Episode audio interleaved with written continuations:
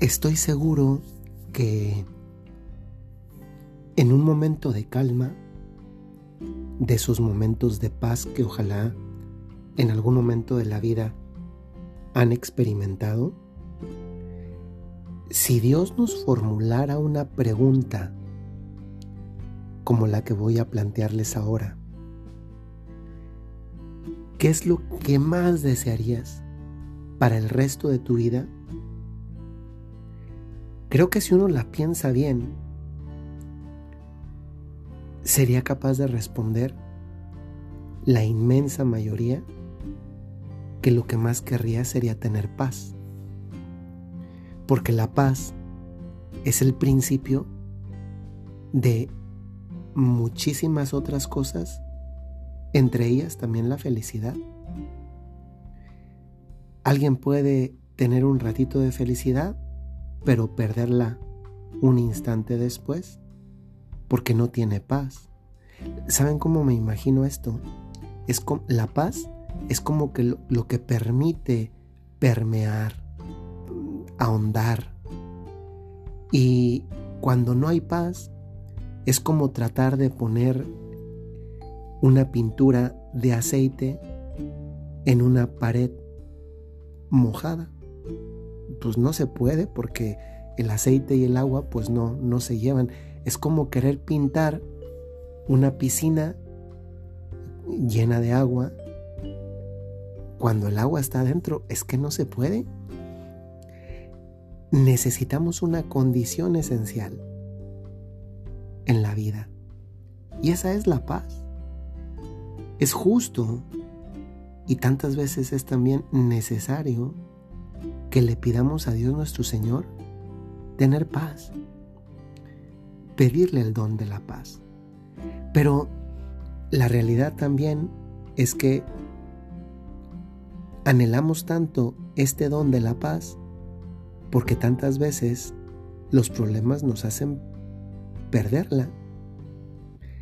Y aquí es donde yo quiero introducir la frase que nos acompaña este día y que a mí me ayudó a entenderla mucho antes de mencionarla, una lectura de una homilía que el Santo Padre Benedicto XVI dio hace algunos años sobre la oración. Tanto se me quedó grabada la homilía y especialmente la parte de la homilía que les voy a destacar, que que no se me ha olvidado y que me dio luz sobre muchísimos aspectos de la oración, pero especialmente el más esencial. Y el más esencial es este. La oración no sirve para arreglar nuestros problemas. La oración es un medio, una ayuda para caminar en medio de los problemas. Eso le da una, una perspectiva completamente diferente a los mismos problemas y a la misma oración. Y dado, y dado que estamos hablando de la paz, pues también de la paz. La paz no proviene de la ausencia de problemas, sino de la presencia de Dios en medio de ellos. En otras palabras, no es que no tener problemas equivalga a tener paz. Hay personas que no tienen problemas y sin embargo no tienen paz. Y no tienen paz porque falta la presencia de Dios en su vida. Dios es la fuente de la paz. Y yo te pregunto en este momento que pasamos de la meditación a la, a la reflexión, y que es este movimiento, no reflexión, meditación, meditación, reflexión. Y yo te invito a que te preguntes, ¿tú tienes paz en este momento de tu vida? ¿Tú tienes paz en este momento del año? Porque si la respuesta es que no, Tal vez esto te está hablando de la grandísima necesidad que tienes de Dios en medio de tu vida? Y si la respuesta que te das es que no obstante las vicisitudes con las que te tienes que enfrentar, tienes paz y hay personas que la conservan, es maravilloso, pues bendito sea Dios. Bendito sea Dios porque significa que Él está no solamente presente en tu vida, porque en realidad Dios quiere estar presente en la vida de todos nosotros, esa es una realidad, sino que además tú eres tú eres consciente de esa presencia, tú percibes esa presencia. Y es un regalo especial, porque eh, el que ora y en consecuencia el que tiene paz sabe que no está solo. Eso es también entonces lo que hoy se convierte en un deseo de mi parte para ti. Hoy te deseo que tengas paz. Y desearte tener paz es desearte que tengas a Dios en tu vida. Problemas seamos sinceros, problemas en la vida los vamos a tener prácticamente mientras continuemos respirando aquí abajo.